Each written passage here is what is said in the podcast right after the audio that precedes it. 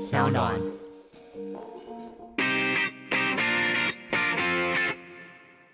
Come on，大家下班尬一下。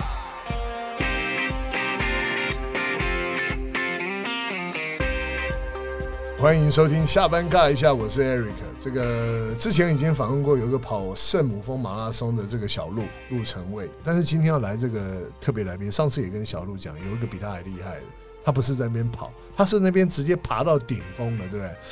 这位呢，其实是第二个这个成功登顶的台湾女性，是不是第二位？二嗯是 第一位叫张江秀珍，然后她除了爬完圣母峰呢，她也是台湾第一位女性完成难度相当高的三座超过八千多公尺的高山，分别第四高峰的洛子峰八千五百一十六公尺，第五高峰马卡鲁峰八千四百八十五公尺和第八高峰马纳斯卢峰八千一百六十三公尺。光念都这么难念，你看爬还得了啊，对不对？是这 样吗？对他最近也将爬山的过程呢写成一本书，叫做《攀向没有顶点的山》，三条鱼其实就是他的外号。让我们热烈掌声欢迎特别来宾，女性登山家，人称“三条鱼”的詹乔鱼。哎，我要自己拍手嘛！大家好，好，这个我要叫你 fish。是好，各位听众，她长得很漂亮，而且呢个子很小。因为我跟你讲，像我这种身材不适合爬山，大概超过三千的时候，我就要扣一一九了。这应该跟身材没有关系吧哦，没有关系啊。 这个去年呢，完成圣母峰，对不对？嗯、是。形容一下那个整个过程跟感觉。其实因为我是先去第五高峰，嗯，就是我当时是先去爬马卡鲁，爬完之后我再马上哦飞到大本营。哎、我问你哦，那个圣母峰周遭有几个八千以上的以喜马拉雅山脉的话，有九座，九座？对，喜马拉雅山脉的话 OK，OK，OK 然后有另另外五座，因为全世界有十四座嘛， 对另外五座在克拉昆仑山脉。对对对，只有在中国就有几座，都在中国。没有没有没有呃，嗯一般来说，完全全境都在中国的只有一座西夏邦 马。嗯，那但是从中国侧攀登的，就可以选择从中国侧攀登的有三座，就包含西夏邦马刚刚对说的，对然后还有左澳游。左澳游一般来说大家都从中国侧攀登，因为比较对简单。对然后还有就是圣母峰，对就是珠穆朗玛峰的话，南侧北侧都有人爬。对，所以你你是从我看时间是五月十五号爬了马卡鲁，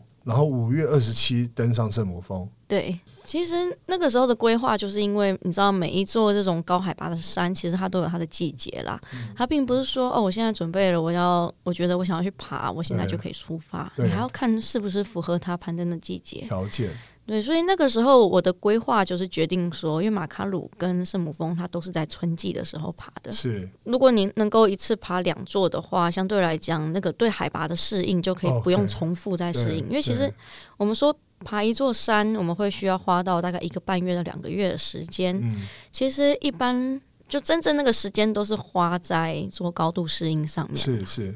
所以我如果先在马卡鲁先做了高度的适应，那我去圣母峰爬的时候，我就可以省略这个部分，我就趁着我的身体我懂嗯还适应海拔的时候。但是那个缺点就是说， 其实也蛮累的啦。就是说，一般的山登山的这些这些很厉害的人，他们都会像你这样的一个思考，就是不是我只是挑战圣母峰，干脆顺便旁边我逛一逛两个也把它拿下来这样子。诶、但是那个都要事先规划好，而且其实距离还蛮远的，对啊所以中间的交通就是 也是也是一个问题，要对规划一下哎对，。我看你从马卡鲁峰十五号登顶完以后，到了圣母峰又爬了十二天，要下来还是直接从那边又往上爬？其实会爬那么久，是因为呃，我中间我原本已经要准备登顶了，对结果却发现说天气不好。对，那我比较胆小啦，我觉得天气不好没有什么好拼啊的，我就决定撤退，然后撤退下来再重新再爬一次那，下来是到几几千公尺？到六千四海呃第二营海拔哇六千四。通常这时候我就直接回去了，我就不会再上去了。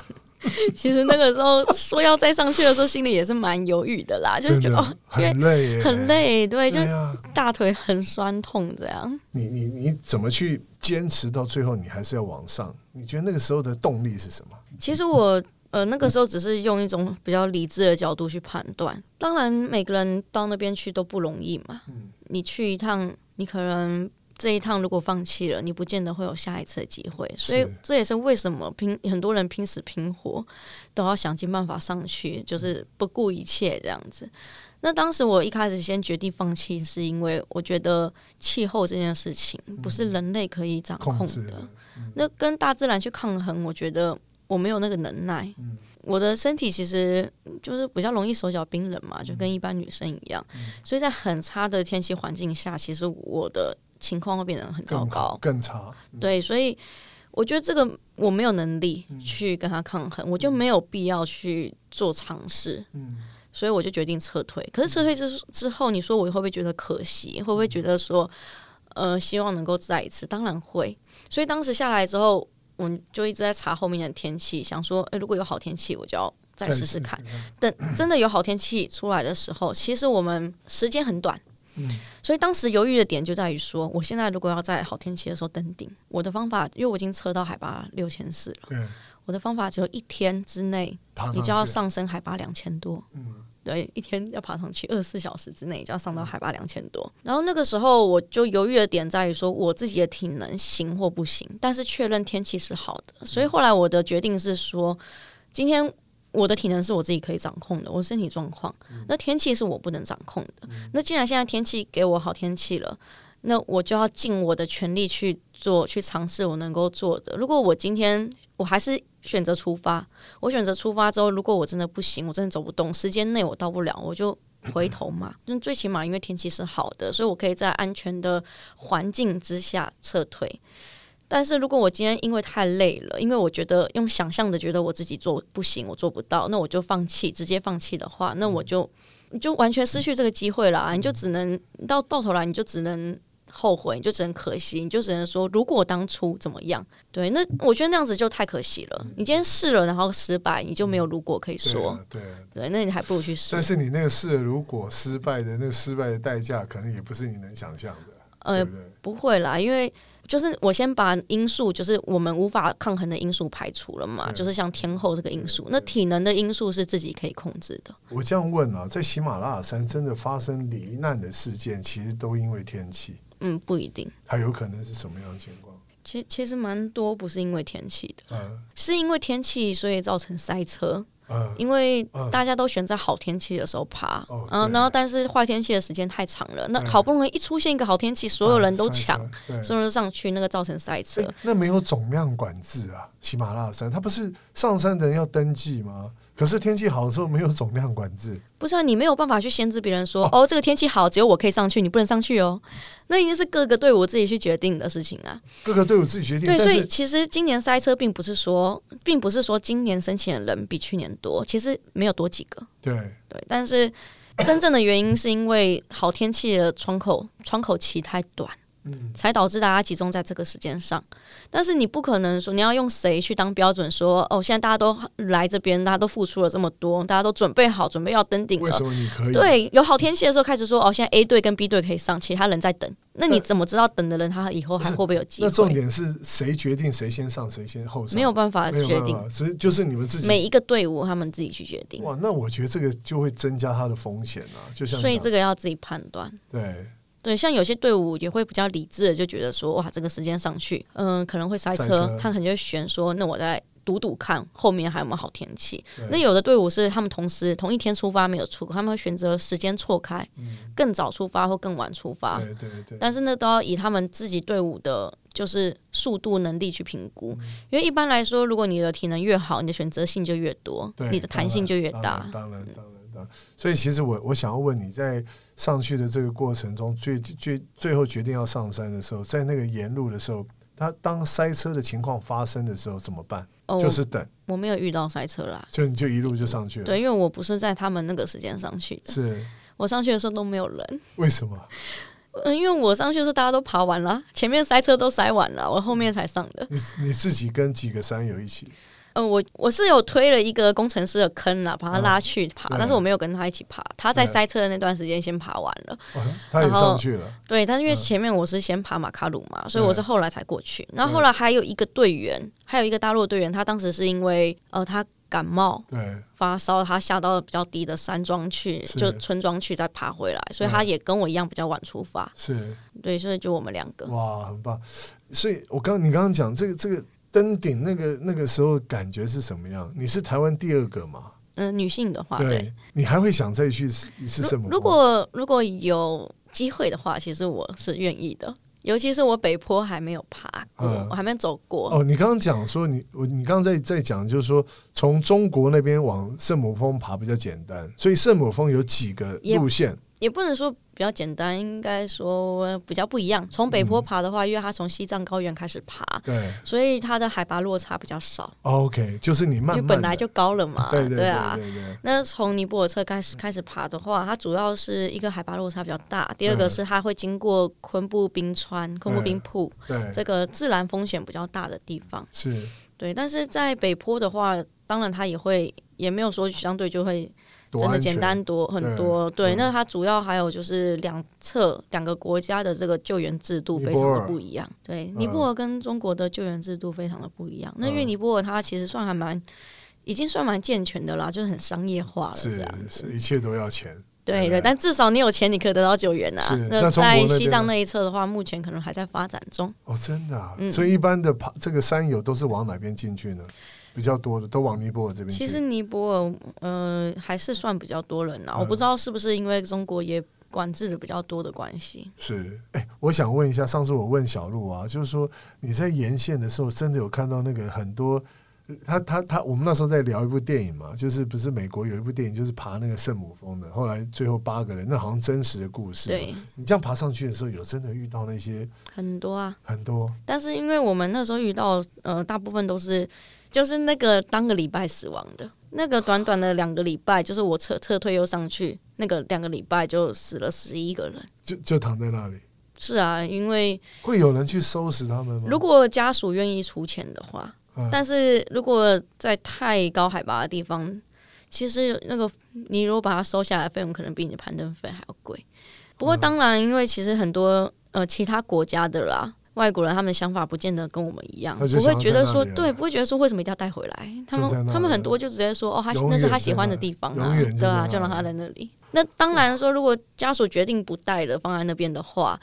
呃，就是要罚学学钱学霸他们不会啊，学霸他们会找机会啦，可能就譬如说把他推下山谷就看不到，或者是把他放到旁边一点，就不要刚好挡挡到在了路上这样子。这是这是一个什么什么概念？我现在很难想象哎、哇，不知道呗，其实很嗯在，真实、欸，在那个环境里面，因为大家都习以为常，所以你也会习以为常。是所以说实在，我平常是蛮怕鬼，但那个时候完全没有感觉，不会去想这方面的事情。真的，今天这个节目，我觉得这这个这个这个 Fish 在讲这件事情，对我来讲，哇，很很没有办法去想象，但又很真实，就发生在你在爬圣母峰的路上。不过，目前这个登上圣母峰的台湾人只有十三位，目前对。你总共待多久？你说加马卡鲁的时间吗？对，全部其实这个说来话长，因为我是先去带了一些，我先带了一些人呐、去带他们爬去山践行对 EBC，就是走到圣母峰基地营，对走完之后又去走旁边的 g o k i 啊，什么很嗯漂亮的地方践行啦。然后一圈下来之后，我才哦，我还要去带了人家爬岛峰，一座嗯六千一百多的山，爬完之后，然后后来才去爬马卡鲁。对，爬完马卡鲁再去圣母峰，所以是总共，如果你说从我出发开始算的话，嗯，应该是两个半月。待在那里。对，但就真真的是爬山的话，没有那么长时间。 哇塞，Fish，你你你你你爸爸妈妈很支持你吗？诶、也只能说管不了而已嘛。 OK，来谈一谈你为什么喜欢爬山啊呢、一开始喜欢爬山，可能跟现在的理由不见得是一样嗯的。第一次登山的时候，呃，就是觉得就是散步嘛，是郊游很开心，跟朋友出去玩的这种对感觉。对，在山上你会觉得山中无日月，你就会在山下烦恼的事情，在山上都会忘记，因为你烦恼也没有用啊，他就嗯对啊现在就不在身边嘛，是对，所以就会在山上的时间是过得很愉快的，对很轻松的。然后后来渐渐的，因为开始去接触到，发现说，哎，原来登山它其实是有很多东西需要学习的。是，然后例如说什么？例如说像地图啊，嗯例如说绳结啊，然后例如说你如果遇到情况啊，该怎么样处理，还有嗯哪些、呃动植物啊，你如果在山上队友发生了出什么事了，事情对，你要怎么去面对？对，那很多东西其实你如果去钻研，它都是有很多值得你去学习的地方。是结果反而因为这样，让我呃不知不觉就是为了想学更多啦，好奇心，嗯所以就一直更深入了下去。就嗯后来发现，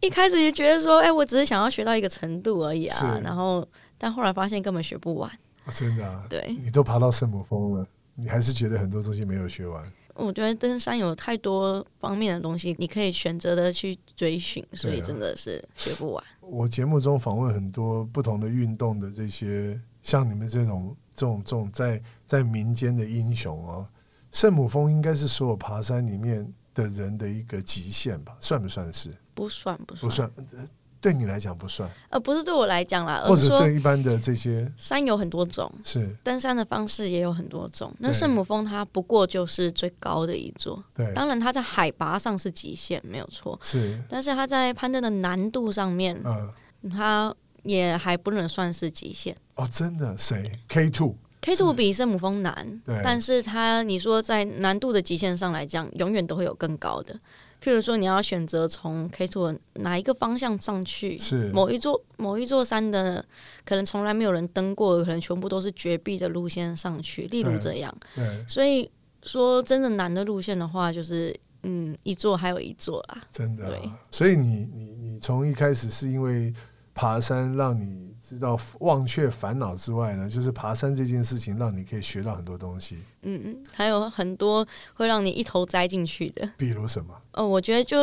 像我刚刚提的，以前我第一个让自己开始认真去学习的部分，大概是地图。对那个时候就是因为上了大学之后是，我觉得登山很有趣嘛，我就跑去登山社。对，去了登山社之后，发现说，哎、原来登山跟我以前想象都不一不样。我那时候接触的第一个活动就是训练活动，对然后被带出去走六天的探勘，背了嗯二十五公斤。对探勘的意思就是说，那它是本来没有传没有传统路径、没有既有道路的这个路线，然后你必须要照着你自己的规划去把这个路开出来，把这个路走通。那那个时候每一天我都处在一个不知道自己在哪里的状态，嗯就是地图拿起来，我完全不知道自己身在何处。嗯当然，我们那个时候也没有 GPS 啦，对那训练也不会给你 GPS，是所以那时候就会觉得，一方面是很挫折，嗯一方面是觉得为什么为什么别人可以知道，而我不知道？为什么学长姐他们可以知道？对所以后来就那个时候就开始每个礼拜，我大概都会自己规划行程，可能从小的开嗯自始，己自己所以就跟学长姐同学同学一开始会比较难的行程会害怕，所以会对找学长姐一起帮忙。对然后接下来就发现说啊，我如果依靠学长姐的话，心里面就会比较依赖，然后就会比较没有办法去督促自己更进步，所以后来就跟同届的一样都很菜的，我们就一起出去这对样。对所以，所以从从地图啊，然后到后来就是接触到绳索，绳索就会发现说哦，绳索有很多运用啊，然后。后来又再接触到了搜救嘛，我大学其实就参与了这个搜救队的训练，哇对，所以就会发现说，诶，原来这些东西还可以运用到这个可能拖拉啊，然后可能救援上面，然后就开始，嗯、就开始越玩越多了。所以那时候在大学，因为登山社让你开始对登山这个运动开始能够进入到真正是属于你自己的兴趣，对然后希望有这些挑战，我觉得很多很多兴趣，就是因为它有你可以追寻的，所以你才会继续投入下去。其实讲的很简单，我最喜欢拿打电动来比喻了。电动就是因为有很多任务，你要一直解、一直解、一直破，你的你就是要让自己就是可能等级在成长啊，你就是要让自己如果等级涨到顶了，你就要拿到更好的装备啊，永远都有东西让你去追寻，所以你是就会一直投入。我我看到你的登山经历哦，我觉得最可怕的事情就是你在二零一八年五月到二零一九年五月这四这这一年当中就爬了四座八千米的山，对不对？嗯，可以这么说，我们来谈一谈你第一座爬上八千米的那个叫落子峰，就是那时候准备的很好吗？其实会突然想要爬八千，是一个就是对我那是天跟人家打赌对不对 不是这样子嗯啦。二零一七年的时候，应该说前一年的七月，因为我有一个朋友，就是他推坑我去爬一座海拔七千五百多的山，在新疆叫慕士塔格，嗯好，像是七五四六。对，其实，在爬那座山之前，我连海拔五千五的山都没爬过。但是因为推坑我的那个朋友，他自己本身爬了非常多座的八千米，他是对大陆的，他登山已经登了非常多座了。那因为他觉得。以他的角度来看，他觉得我可以，他觉得我一定可以爬穆斯塔格，嗯所以他当时他怎么推坑呢？他直接就帮我报名了。嗯对他报了名之后就跟我讲说：“哎、你明天就交资料，明天就要申请。我就会想说：“好吧，既然有这个机会，我就咬着牙去嗯试试试试看看好了。嗯那结果他说的也没有错啦，就是我真的觉得，哎、爬起来其实还好，其实就是比想象中的，就因为你一直用想象去让自己害怕，会觉得说好像很难，好像很遥远。可是你去试的时候，发现说原来其实不难嘛。那后来因为在这个过程中，就是越认识了那个穆斯塔格的领队，那他看我攀登的状况，他就一直跟我说，因为就是可能。在大陆那边，前几个爬八千开始爬八千的都是他的好朋友，对他都是看着他们开始爬的。嗯对所以他就跟我说，以我这样子的情条况，件其实是可以爬八千米，就是没有问题的。 OK，对，那他就因为他的鼓励，我就想说，那既然有这种想法，我就去，不如就试试看。是所以就开始一回台湾就很积极的找赞助，然后就、嗯幸好真的就是让我在这短短的不到半年吧，对。就可以得到这个机会。我在哦你三月就出发，二你零一八年三三月。月份，我五月十六号登顶的，在洛子峰。你刚刚讲说回来找赞助的意思是说，去爬一个八千米，第一个要占用的时间很多，所以你必须要有很多人支持你，因为那也是一笔不小的开销，对不对？第一个是本爬山本身的开销大，是，因为它的费它用到底真的有蛮多高的大。啊？哎、所有的八千米的山，它每一座的费用都不一样，嗯，但是以圣母峰来讲好了，大约是五万到七万美金之间，你要交给谁？尼泊尔政府？交给你的登山山的友这个队、呃对队伍对，队伍然后他们会去交，有的是交给尼泊尔政府，有的是嗯交给就是整个团队我的知道协作啊，什嗯嗯嗯么嗯条幅或者对对是对对食材或什么嗯之类的，对然对后对，还有交通啊之，对，是就所有加在一起啦。五到七万美因金，为每个人被收的费用会不一样，嗯所以有你的人他们的他可能说他要求我要多一点的氧气等级瓶，或对我要什么东西，那对这个会讨论。那当然有的是，其实向导的经验也会影响说你的价钱费用，是是是，所以有些人他是觉得用很便宜的钱去请向导，就到头来那个向导可能还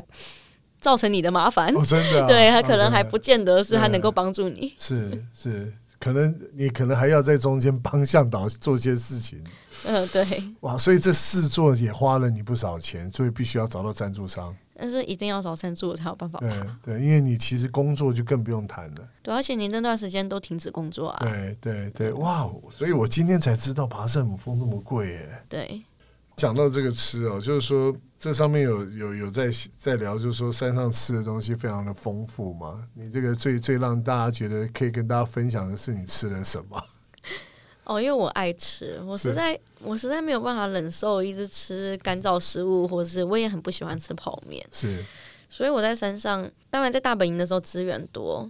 嗯、马卡鲁跟圣母峰又不一样，圣母峰资源更多，因为更多人，所以在圣母峰的时候吃很好，哎 每圣餐母都有鱼，圣母峰那边是有有有像便利商店或者有商店没有吗啦，就要自己带上去。 那个都是要运上去的，哦对啊。但是圣母峰就吃很好，就是对我们会有中餐厨师炒菜之类的。是在马卡鲁的时候当然没有这么好，因为哎那边的东西运送更不容易，但是我自己有带。对所以我当时还会煮，就是煮珍珠奶茶。然后很多外国人就会很好奇这什么东西，然后我嗯就这是绝里绝里我的，觉得然后他们就会试试看，觉得哦这个还不错这样是是子。然后是我也会煮麻辣锅， 对，然后什么红烧牛腩啊、溏心蛋啊，什么我觉得你是弄来手弄去不的。是你是手艺好，还是就带调理包上去我没有就在那边做，自己在那边做？对，那那就是带一些但是我手艺也没有说很好，就啊，就只能说想是办法乱弄乱弄弄，对嗯，开反心正就好。反正就是有麻有辣，但是是不是麻辣锅？哦，麻辣。锅的话它是有汤底，哦有麻辣锅的话是有汤底哦汤底。不过讲到这个比讲到这个爬山，在二零一五年那一次，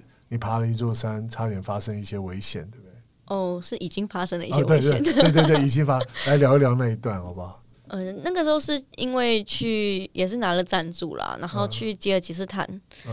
这个国家，它有一个叫阿拉恰国家公园。嗯那个国家公园里面，它就有点像是去到运动中心的概念。是它那个国家公园里面非常非常多的山，嗯它是属于它是属于冰河地形嘛，嗯嗯嗯它有很多的山峰，可以任你选。对它就上百条的路线，那还嗯有从简单的，或许就践行的那种走手路的也有，到我们是去爬的是属于技术攀登的部分。对技术攀登就是你可能要用攀岩或是攀冰的这个技巧，对然后去攀登一座山峰，这个是嗯技术攀登的部分。对，那因为这个国家公园呢，在以前前苏联时期，那个时候就是呃，几乎大部分的这个登山者都很喜欢到这个地区去做训练，就是尤其是他们那时候目标如果是像八千米这样山的话，他们就常常把这个地方当成是一个训练的基地，对因为它有非常多的山峰跟路线可以选择，所以当时我们就是去这里。做攀登，嗯其实呃，我出事的时候是爬第三座山了，嗯那时候已经爬了两座山，那中间也有遇到天气不好，我嗯们就停下来休息等待，然后到天气好的时候又再爬到第三座山，是，就在呃攀登的这个过程中啦，系统绳索系统上出了一些哇意外，然后对就坠落。哇，对，简而言之是这样。嗯嗯， 但在在那个那个地方零下十五度的，零下已经很冷的地方，那对，一天啊因为那个时候受困在那里，其实。说实在，在我坠落之前，我们其实已经困在那边一个晚上了。对那那个晚上是因为，其实是我们自己自自己已经判断好会困那个晚上的，嗯预料之内。对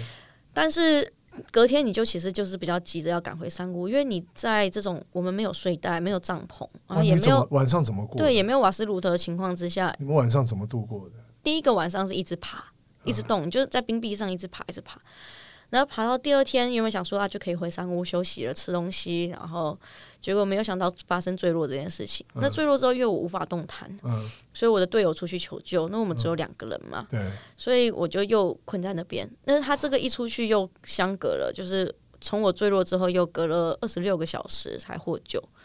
可是这一天就变成说，我前一天是因为我可以一直动，我还可以保持身体在我知道活动，热然后可以产热这样。可是后来我坠落之后就没办法动了，嗯所以那个晚上真的真的很难撑啦。你说在零下这么低温的地方，然后一嗯直发抖，对，然后又没有任又没有遮蔽的吃东西东西，也没有可以热的东西可以吃，这样那时候你在想什么？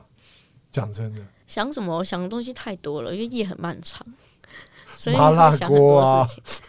哎、卤我肉饭呐、我要想蛋糕啊，就是喝果汁啊，有有有很多很负面的情绪出来吗？其实就是觉得那个痛苦是一直持续的啦，会觉得很痛苦，很痛苦。二因为十六个小时，因为第一个痛苦是冷嘛，对冷非常冷；第二个痛苦是痛，嗯，我髋骨脱臼，所以非常痛。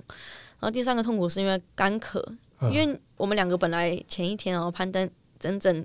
就是这么这么多的时间，我们两个就只喝了各五百 CC 的水，我们两个共用一个一一公升的，所以等于在第二天的时候我是完全没睡，那那种。冰雪地散失水分速度很快，嗯所以当时是真的是吃第一了次血体吃会嗯到，就是口干舌燥，就是口渴可以这么的让人觉得很崩溃。没有没有什么血啊，或者什么。可是不能吃血啊，因为什为么吃血的话跟自杀没两样。 诶这我不懂为什么。因为我在那边已经是已经是我已经没有任何外外物可以去保护我了嘛对，我也没有其他东西外来的热量可以去增加我身体的热量去产热，我只有自己身体一台发电机。是，那我这台发电机剩余的能量，我要用来保护自己，不要不要失温。 嗯，你这个时候还吃血，把它吃进身体里面，从核心降低身体的温度，嗯那会很容易失温，那会死得很快。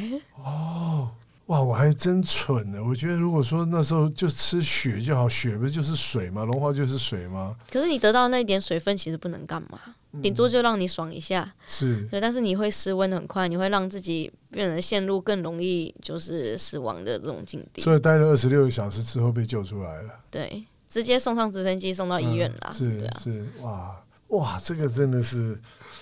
当然，这个所有听众大家可以买这本书看啊。我觉得这都是这个废墟里面非常呃，我觉得这好对啊，很我写的很详细啦，对啊应该就对啊，对啊，对啊。呃，我知道，其实你刚刚讲了，你爬这么多山需要这么多的赞助，后来其实爬山这件事情已经是你的职业了，对不对？是的。对啊，来谈一谈这个为什么你想要以山为职的这个工作？一开始的时候当然没有想这么多对，，就是我一直到要毕业，一直到我毕业，我其实都没有考虑过说，没有想过说以登山为职业这件事情。我不过我觉得我当时会没有这样想，是因为这个社会给我们的价值观教育我们一直以来，就是会让我去觉得登山不是一件很正常的工作，然后可能也是跟家庭有关吧，就会一直觉得说，好，似乎你一定要进某个公家单位啊，当公务员啊，不然就是要，女生找个去人嫁啦，组织个家庭啊，对不对？嗯，这个倒是不至于啊，他们也会觉得女生还是要有工作啦 OK 但是会觉得女生工作就不需要。不需要太拼，不需要太累，然后要稳定啊，然后就是去个大公司啊，或者什么样子，这还是正常的，朝九晚五嘛。对对然后，所以我一开始真的没有想过，我那时候只想说，我一定要找一个工作是有时间可以让我去爬山的。哇，所以我也换了不少工作，是就是可是换一换，我就仔细思考，我就发现说，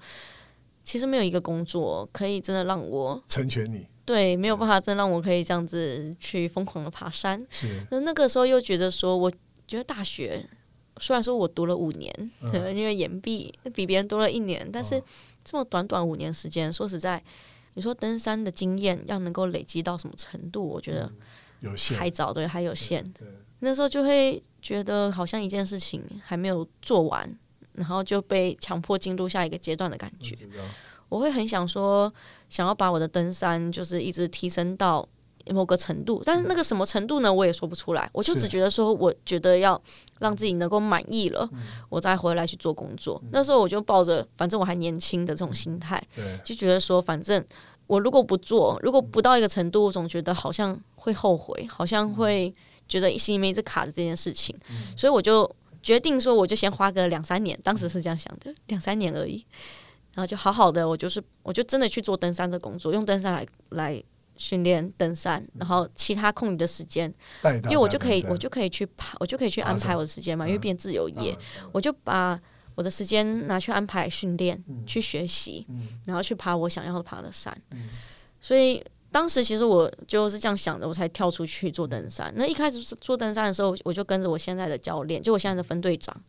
就是刘坤耀教练，我是跟着他，我就说教练，你有很多的训练，对不对？有很多的这个我让我跟，我说我就先把你的训练活动我都排完了，我再去排我自己要赚钱的事情。是就等我把他的训练都排完之后，发现我没有时间赚钱了，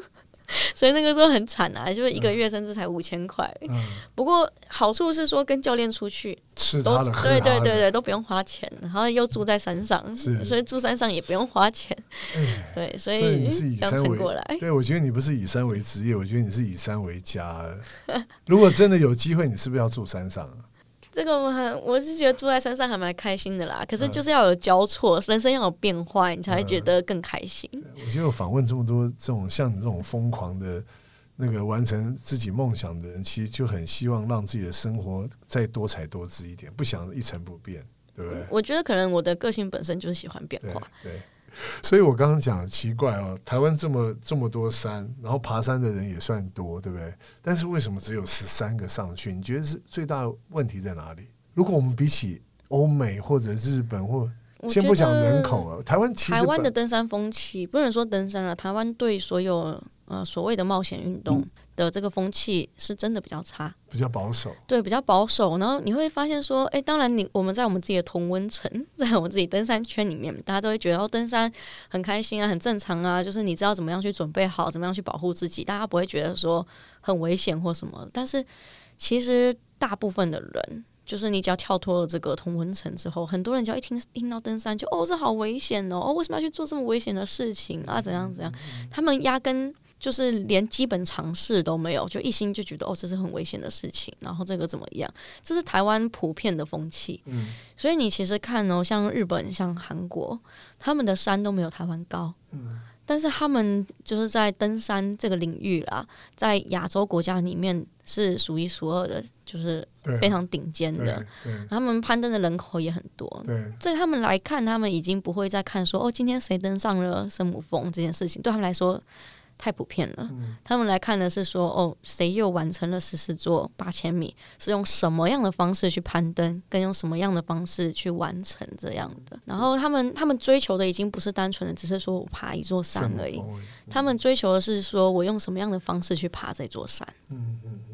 哇！所以你我觉得台湾是教育的问题。是对啊，一般的教育从小到大就很很很少去教小孩子去冒险，对不对？凡事加上，哎，等等等，那个很危险，哎，那个那个那个会怎么样？哎，那个会怎么样？就一般来说，比较不会很开放的去让小孩子去探索尝试，而且又很喜欢去管别人怎么教小孩。哦你有小孩吗？我是没有了，但是我常常看到，因为我周围像我说过我的同温层啦，当然就是比较可能会比较喜欢冒险、比较开放一点的。嗯所以像我有一些像我学长的小孩才四岁，嗯，他攀岩，他可以就是自己到处乱爬，他可以爬得很高。他对从婴儿的时候，他就可以自己翻出婴儿床，爬到地上，他再爬回去。哇塞，这完全就都是不基因的可问题，就是就是这不是这些也不能算基因，这应该算是因为家长不会去。不会在他一爬的时候就把他抓住，说哦哦好对危险哦，对就把他抓下来，这样对啊就让他爬。就在他四岁的时候，他在我们攀岩场，他可以爬上爬下，自己在那边爬来爬去。对啊，而且绳子都不用挂，对对穿着对一对个，夹脚拖就可以了。哎，也没那么夸张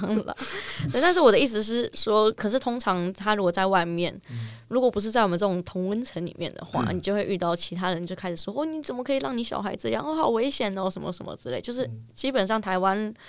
你不用说，今天一定要刻意的去教登山或刻意的去教什么，而是光是在放小孩自己去探索、自己去成长这件事情上，就本来就已经比较呃是保护心态。呃，我我想问你哦，大家都在讲台湾的山很多，台湾的政府对山有做好很好的规划或保育，或者是给这些山有很自由的去去爬吗？你觉得？前一阵子一直听那个我们的行政院院长讲，他要把山开放，要把海开放，在这些事情，我觉得对一个你这个登山。爬山的爱好者，而且每天接触这么多的山友，你觉得台湾政府在山的开放够不够？我觉得有进步啦，有进步，有我们就要用比较正向的方向方式去看嘛。对，就是我只是觉得说，在开放的同时，你这个相对应的、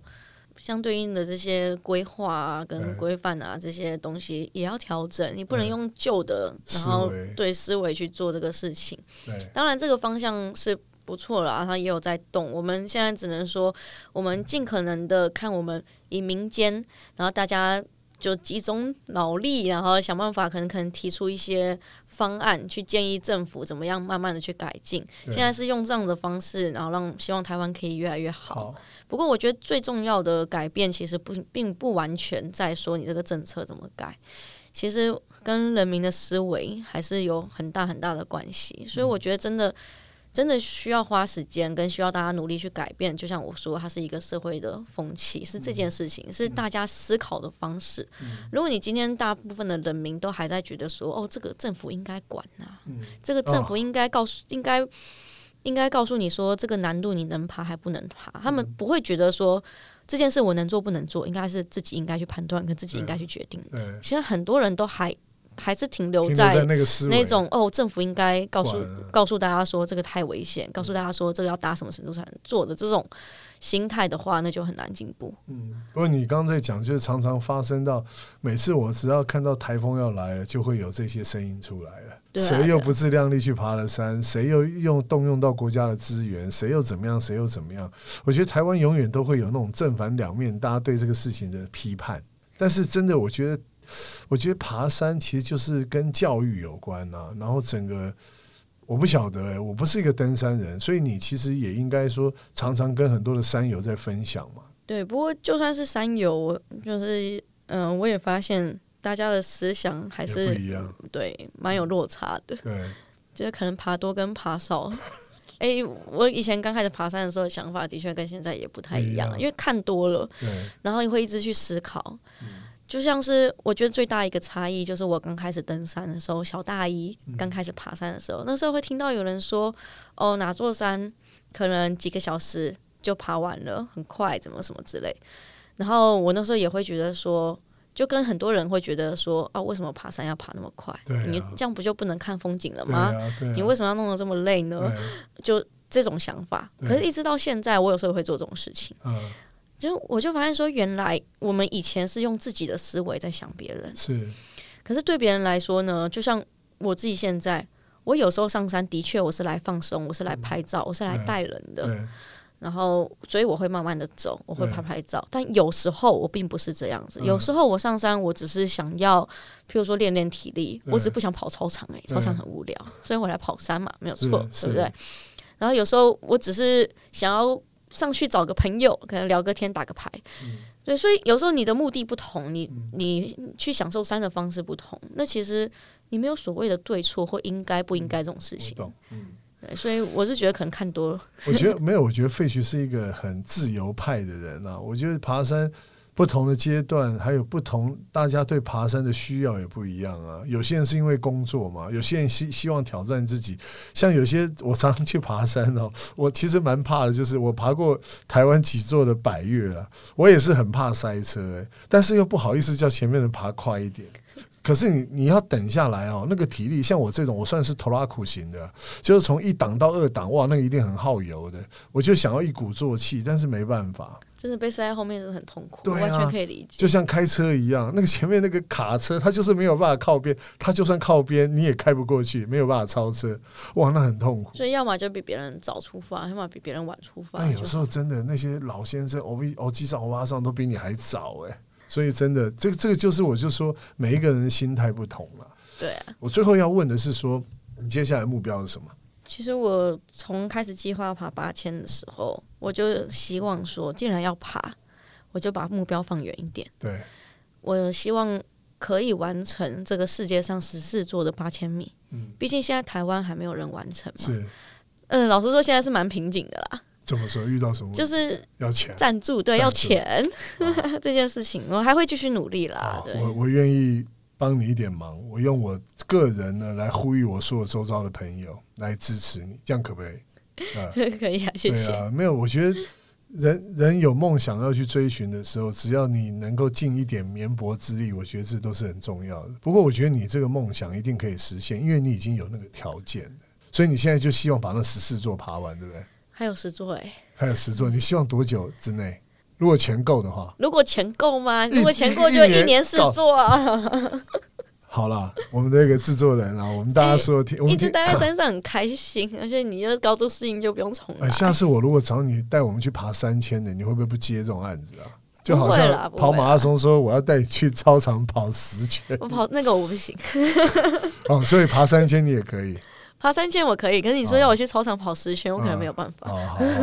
好好，好，那我觉得今天这个节目最后就是我们要大家一起努力来完成我们的 Fish，他要再去挑战另外十座，对，你已经爬了四座，八全球是的八千米以上的。继续努力，继续努力希好望不好可以。对啊，如果所有听众对想要支持这个 Fish 能够完成他的梦想，然后想要个人或企业或品牌想要支持他的话，也可以跟我们节目联络。那我一定，我也尽我绵薄之力，我也来帮你忙，好不好？谢虽谢。虽然谢谢现在大家都在那个 失业领这个纾困金金的时候，但是要圆完帮一个人圆梦，我觉得这件事情很重对啊，要我。也是真的很希望这个这波疫情赶快过去。对啊，对啊，要不然大家都很累，对不对真的？但是真的往山上跑，现在是非常热门的一件事。现在大爆满了，对，大爆满我知道。好，好了，今天其实呃下雨天废墟赶过来，我希望就是说，下次有机会的话，我真的想跟你去爬个山。我不知道你愿不愿意带我，我不算骂咖了，但是我爬的也蛮快的啊、看起来就不像马卡啊，。好了好了，我要跟大家讲哦，大家也多买他这本书，我一定待会也要买。然后呢，买他的书其实也是对他未来的梦想一种支持，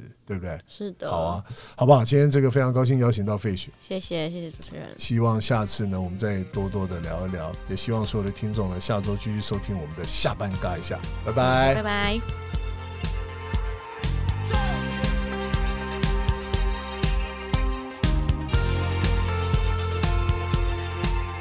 喜欢下班尬一下的听众朋友，欢迎你们到 Sound On 还有 Apple Podcast 订阅我们节目，也欢迎留言给我们哦。